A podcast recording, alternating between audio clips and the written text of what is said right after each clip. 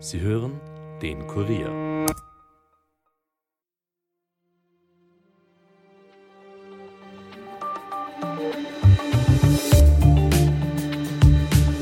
Shoppen wie ein Milliardär. Wenn ihr auf Social Media unterwegs seid, seid ihr sicher schon über den Slogan der chinesischen Shopping-App Temo gestolpert. Seit Wochen führt die App in Österreich die Download-Charts an. Mit unschlagbaren Preisen, noch mehr Rabatten und aggressivem Marketing lockt der chinesische Händler vor allem junge Käuferinnen und Käufer an. Doch kann man auf Temu, Shein und AliExpress überhaupt sicher einkaufen?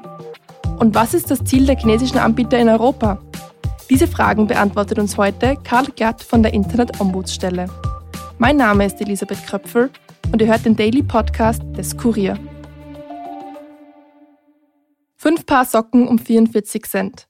Ein Badezimmerteppich um 2,99. Auf der Online-Plattform Temu wird so ziemlich alles verramscht. Hauptsache günstig. Händler aus China verkaufen auf der Shopping-App ihre Billigprodukte. Ob Kleidung, Haushaltsprodukte oder Elektrogeräte, alles wird direkt aus den Fabriken per Flugzeug nach Europa oder in die USA geliefert. Unter Handelsexperten gilt die App als Innovation in Sachen Lieferketten, Warenmanagement und Logistik. Dank künstlicher Intelligenz kann Temu Verkaufstrends innerhalb kürzester Zeit erkennen. Ein Algorithmus sorgt dann dafür, dass jedem Kunden die passenden Produkte angezeigt werden. Verkaufstricks wie Zusatzrabatte oder Sammelbestellungen sollen Käufer immer weiter zum Einkaufen einladen. Seit kurzem ist Temo auch in Österreich aktiv. In den USA hat die Plattform sogar den Fast-Fashion-Rivalen Shein überholt. Ihr erklärtes Ziel? Den Online-Giganten Amazon vom Thron zu stoßen. Doch mit dem rasanten Aufstieg von Temu wachsen auch die Zweifel an den Geschäftspraktiken des chinesischen Anbieters. Eine US-Kommission wirft Temu und Shein Verstöße gegen das Handelsrecht vor. Ebenso den Einsatz gesundheitsschädlicher Materialien, Datenmissbrauch und Diebstahl geistigen Eigentums. Temus chinesische Schwester-App wurde von Google sogar als Schadsoftware aus dem App Store entfernt. Wie steht es um den Datenschutz also wirklich? Mit wem schließe ich bei Temo eigentlich einen Kaufvertrag ab? Und was passiert, wenn ein Produkt beschädigt ankommt oder erst gar nicht geliefert wird? Dazu begrüße ich jetzt Karl Glatt von der Internet-Ombudsstelle. Hallo, Herr Glatt. Erstmal vielen Dank, dass Sie sich heute die Zeit für das Interview nehmen. Sehr gerne. Guten Tag. Herr Glatt, Temo ist aktuell in vielen Ländern auf Platz 1 der App Download Charts, unter anderem auch in Österreich. Der Online-Shop schlägt in die gleiche Kerbe wie andere Anbieter, zum Beispiel Shein oder AliExpress. Was macht chinesische Einkaufs-Apps bei uns so erfolgreich? Chinesische Einkaufs-Apps sind bei uns so erfolgreich, ich glaube in erster Linie, weil die Waren so billig sind. Also die Leute können da auf Schnäppchenjagd gehen, das ist ähnlich wie bei 1-Euro-Shops und also die Waren sind sehr billig und bei Timo kommt hinzu, dass auch ein, ein gewisses äh, Fahren- oder Shopping-Erlebnis hinzukommt. Also man kann da irgendwie spielerisch auch tätig werden und kriegt dann irgendwie ähm, Rabatte oder, oder Vergünstigungen. Und ich glaube, das, das ist der Grund, wieso äh, chinesische ähm, Online-Shopping-Apps so erfolgreich sind. Temo ist der neue Player am Markt. Es gab bereits andere Anbieter, zum Beispiel Shein oder AliExpress. In welchen Punkten unterscheidet sich Temo jetzt konkret von den bereits bestehenden Konkurrenten aus China? Ich glaube, Timo ist deswegen auffällig, weil sie so viel Online-Marketing im Moment betreiben und man sehr viel Werbung äh, geschalten bekommt zu Timo. Im Grunde genommen aber unterscheidet sich eigentlich nicht wahnsinnig von anderen äh, chinesischen Online-Händlern. Also Shein war jetzt ein großer Player in den, in den vergangenen Jahren, ist vor allem auf dem Bereich Fashion spezialisiert. Jetzt bei Timo bekomme ich alle Arten von unterschiedlichen Waren. Ist eher mit der Plattform Wish zu vergleichen, die auch schon seit Jahren sehr populär ist. Sie haben es gerade schon angesprochen, auf dem Online-Schnäppchenmarkt findet man so ziemlich jedes Produkt, also von Kleidung über Haushaltswaren, Spielzeug bis zu Elektrogeräten. Temu verkauft aber nicht selbst, sondern stellt nur die Plattform. Mit wem schließt man dann eigentlich einen Kaufvertrag ab? Ja, das bleibt äh, relativ unklar, wenn man einkauft. Also es wird hier relativ versteckt ein, ein, ein, Händler angegeben, aber da verbirgt sich irgendwie nur ein so, so Namen wie Moonpay oder irgendwie hm, allgemeine Unternehmensnamen, von denen man nicht ableiten kann, wer da dahinter steckt. Äh, zu vermuten ist, dass da einfach ähm, chinesische Online-Händler dahinter, dahinter stehen aber das Problem ist natürlich, äh, wenn ich ein Problem habe, dann kann ich das praktisch nicht lösen, weil ich gar nicht weiß, mit wem ich da den Kaufvertrag abgeschlossen habe. Bei dem chinesischen Billiganbieter sind viele Menschen vermutlich zunächst einmal skeptisch. In den Bewertungen im App Store schwärmen die Kundinnen und Kunden aber von der App und auch auf der Plattform von den Produkten. Also die meisten haben wirklich Top-Bewertungen. Kann man diesen Bewertungen trauen? Ich denke zum Teil ja, zum Teil werden sich dahinter wahrscheinlich auch Fake-Reviews finden. Äh, ich glaube, es kommt immer darauf an, mit welcher Erwartungshaltung man da einkauft und diese App nützt. Also wenn ich äh, praktisch äh, keine große Erwartungshaltung an diese Produkte habe, weil mir klar ist, um drei Euro werde ich nicht das qualitativ hochwertige Produkt bekommen, sondern das ist dann vielleicht eher so ein Spaßprodukt oder ein Gimmick. Und die Kunden kommen dann auf ihre Kosten und können durchaus zufrieden zufriedene Erfahrungen machen. Aber natürlich werden da auch äh, viele Fake-Reviews dahinter stecken, damit man praktisch ähm, äh, die, die, die Bewert den Bewertungslevel da in die Höhe treibt. Wie sind denn allgemein die Erfahrungen von österreichischen Kunden? Haben Sie da von der Internet-Ombudsstelle schon Erfahrungen mit Temu gemacht oder mit ähnlichen Anbietern wie Shein oder AliExpress? Gab es da Beschwerden zum Beispiel? Ja, also zu Timo haben wir bislang eigentlich nur vereinzelte Beschwerden bekommen. Da ging es darum, dass ähm, die Ware nicht angekommen ist, weil das ähm, vor die Tür gelegt worden ist und dann Timo meinte, das Risiko sei schon übergegangen, was, was, was nicht stimmt. Das Problem ist, dass man teilweise schwer Kontakt herstellen kann zu Timo und dann auch äh, für diese Fälle zum Beispiel keine Lösung angeboten bekommt. Das heißt, die Zustellung dürfte mitunter etwas schlampiger folgen. Und wenn dann die Ware verloren geht, dann fordert Timo dennoch weiterhin den Kaufpreis. Und wenn man also ein schadhaftes Produkt bekommt oder eben die Lieferung verloren geht, kann man dann überhaupt dagegen vorgehen oder ist es in der Praxis überhaupt realistisch, dass man was unternehmen kann und wenn die Produkte von irgendeinem Händler aus China kommen? Ja, in der Praxis kommt es darauf an, ob man schon bezahlt hat oder nicht. Wenn ich noch nicht bezahlt habe, kann ich natürlich einfach den Kaufpreis nicht bezahlen und kann so einen Schaden vermeiden.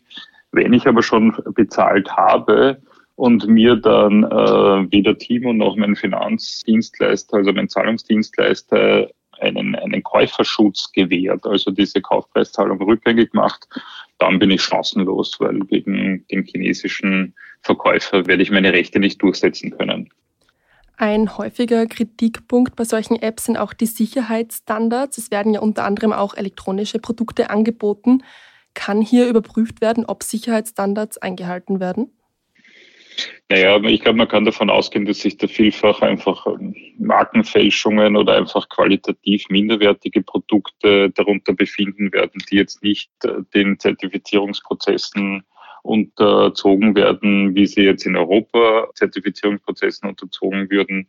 Das heißt, natürlich wird man da qualitativ minderwertige Produkte bekommen. Aber wie gesagt, es kommt da immer auf die Erwartungshaltung an. Also wenn ich jetzt ein qualitativ hochwertiges Produkt möchte, würde ich vom Kauf über Timo abraten. Sie haben jetzt gerade schon die Markenfälschungen angesprochen. Viele chinesische Billiganbieter, zuletzt vor allem Shein, stehen immer wieder wegen Diebstahl geistigen Eigentums in der Kritik. Was hat es da genau auf sich? Ja, bei Mode kommt es natürlich darauf an, ob da irgendwelche Designs äh, kopiert werden, die geschützt sind. Das ist natürlich dann teilweise schwer zu verfolgen, auch von den, von den Marken oder Rechteinhabern. Und ebenso ist es bei elektronischen Produkten der Fall. Da werden eben die AirPods oder die, die Laserpointer von Markenherstellern äh, kopiert von chinesischen Produzenten und ähm, dann so verkauft äh, zu einem weitaus günstigeren Preis. Und das ist für die Markenindustrie natürlich sehr ärgerlich. Es gibt auch immer wieder gesundheitliche Bedenken bei den Produkten aus China, zum Beispiel, ob sie möglicherweise giftige Stoffe enthalten. Was ist da an diesen Vorwürfen dran?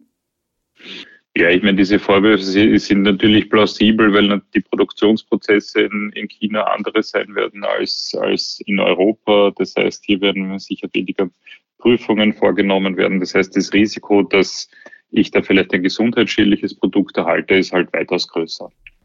Sie haben vorhin auch schon die Erwartungshaltung angesprochen. Also die österreichischen Kundinnen und Kunden erwarten sich teilweise gar keine qualitativ hochwertigen Produkte. Ähm, wie schaut es denn mit dem Nachhaltigkeitsgedanken generell aus? Ja, der, der, Nachhaltigkeitsgedanke steht da wohl eher im Hintergrund, wenn Waren mit dem Flugzeug nach Europa gebracht wird und um, um wenige Euro verkauft werden und diese Produkte dann wahrscheinlich nach ein, zwei Wochen auch im Müll landen. Ja, also der Nachhaltigkeitsgedanke steht hier wohl nicht im Vordergrund. Ein weiterer kritischer Punkt bei solchen Apps ist der Datenschutz. Kritikerinnen und Kritiker werfen Temo unter anderem vor, Verluste bei Bestellungen gezielt in Kauf zu nehmen, um einerseits Marktanteile zu gewinnen, aber vor allem auch, um an die Daten der Kundinnen und Kunden zu kommen. Wie steht es denn um den Datenschutz bei diesen chinesischen Einkaufs-Apps? Also wenn man die App installiert, muss man darauf achten, welche, welche Zugriffe man der App erlaubt. Also ob man etwa eben auf äh, Fotos oder auf Kontakte den Zugriff gewährt, dass dann vielleicht ähm, das Nutzerprofil einfach noch verfeinert werden können und die Marketingmaßnahmen noch besser ausgespielt werden können von Timo. Im Grunde genommen geht es jetzt, glaube ich, Timo darum, möglichst schnell seinen Marktanteil zu vergrößern und einfach immer mehr Kunden zu erreichen und dann in weiterer Folge einfach das Geschäftsmodell langsam in eine profitablere Richtung zu ändern. Also dann werden vermutlich die, die, die Produkte langsam teurer. Ein ganz wichtiges Tool, um mehr Kunden zu erreichen, ist für solche Plattformen ja der Algorithmus. Ähm, was kann man sich darunter vorstellen? Wie funktioniert das und wie nutzen diese Plattformen den? Also im Prinzip die Anbieter solcher Apps oder auch wenn man über die Website einkauft, ähm, tracken, wie man die App nutzt, welche Produkte man sich genauer anschaut und erstellen auf Grundlage dessen ein Nutzerprofil und wissen dann eben immer genauer, für welche Apps sich ähnliche Kunden auch interessieren könnten und die bekommen dann diese, diese Produkte ebenso bevorzugt angezeigt über diese Algorithmen. Das heißt, man weiß einfach immer mehr über das Nutzerverhalten Bescheid und kann, da, kann, da, kann damit äh, Produkte immer gezielter ausspielen und an den Mann oder an die Frau bringen. Sie haben vorhin auch schon das Shopping-Erlebnis auf der App angesprochen. Einkaufen wird ja eben als eine Art Glücksspiel oder als Gambling-Erlebnis ähm, dargestellt. Wer mit Freunden zusammen einkauft, kann nochmal zusätzlich sparen. Ist das aus Konsumentenschutzsicht problematisch, wenn Einkaufen so als Spiel vermarktet wird? Ja, definitiv. Ich meine, diese, diese, man nennt es die Gamification, die kann man zum Guten oder zum Schlechten nutzbar machen. Also wenn man irgendwie ähm, das spielerische Element oder die, die spielerischen Instinkte anspricht, dann ähm, ähm, kann man Inhalte natürlich viel besser vermitteln. Andererseits ist dann auch das Marketing natürlich äh, effektiver. Also wenn man über ein kleines Spiel einen Rabatt gewinnen kann, dann weckt man dadurch viel größeres und viel leichter Interesse an einem, an einem Angebot, als äh, wenn ich das Angebot einfach so ausspiele.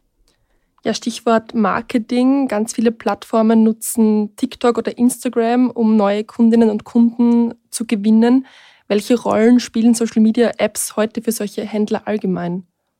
Ja, eine immer größere Rolle klarerweise. Also gerade in der in der jüngeren äh, Nutzerinnengruppe spielen Social Media natürlich die dominante Rolle, weil sich ähm, jüngere Nutzerinnen vor allem auf Social Media bewegen und praktisch ähm, sich das Einkaufserlebnis auch dann so organisch andockt an die Social Media. Das heißt, das Produkt wird beworben über Social Media und dann äh, kann ich nahtlos dann auch meinen, meinen Kauf tätigen und dementsprechend wird auch viel ähm, Online-Marketing auf Social Media betrieben. Wenn Sie es einschätzen müssten, werden Anbieter wie Shein, Temu, AliExpress westlichen Anbietern zunehmend den Rang ablaufen? Ja, also wir, wir verfolgen seit, seit einigen Jahren, also dass äh, die, die, die Anbieter immer mehr nach Europa vordringen. Es liegt teilweise auch daran, dass es ja gar nicht erkennbar ist, dass das ähm, chinesische Online-Händler sind. Und äh, das heißt, den Konsument ihnen ist teilweise gar nicht bewusst, äh, dass sie bei einem chinesischen Unternehmen einkaufen. Und ich glaube, es wird sich einfach dann im Laufe der Zeit herausstellen, dass wenn ich Probleme habe, tue ich mir dort erheblich schwerer.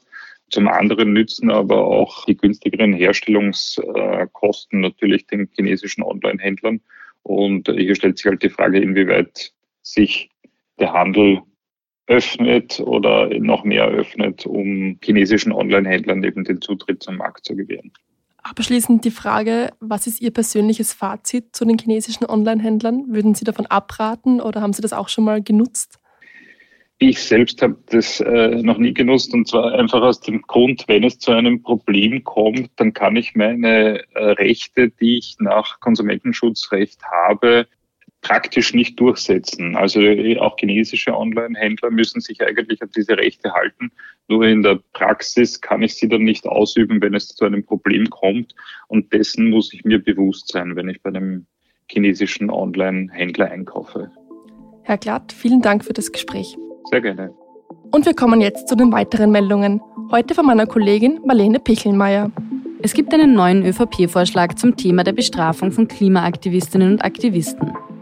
Wenn sie mit ihren Protesten Rettungsfahrzeuge im Einsatz blockieren und dadurch Menschenleben gefährden, sollen die Aktivisten nach dem Vorschlag der ÖVP künftig für bis zu drei Monate hinter Gitter kommen können.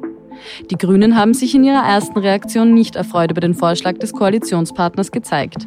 Man müsse ambitionierter und schneller im Kampf gegen die Klimakrise sein als im Kampf gegen Klimaschützer, sagt der grüne Klimaschutzsprecher Lukas Hammer gegenüber der APA. Und die verheerenden Waldbrände in Hawaii haben nun bereits insgesamt über 50 Todesopfer gefordert. Gestern sind auf der Insel Maui weitere 17 Opfer gefunden worden. Der Gouverneur von Hawaii, Josh Green, hat gestern bei einem Besuch im Katastrophengebiet davon gesprochen, dass die Waldbrände die, Zitat, wahrscheinlich größte Naturkatastrophe in der Geschichte des Bundesstaates sind. Das war's für heute von uns. Wir wünschen euch noch einen schönen Tag. Ton und Schnitt von Dominik Kanzian. Mitarbeit von Marlene Pichelmeier. Wenn euch der Podcast gefällt, abonniert uns auch auf Apple Podcasts oder Spotify und empfehlt uns euren Freunden. Bis zum nächsten Mal.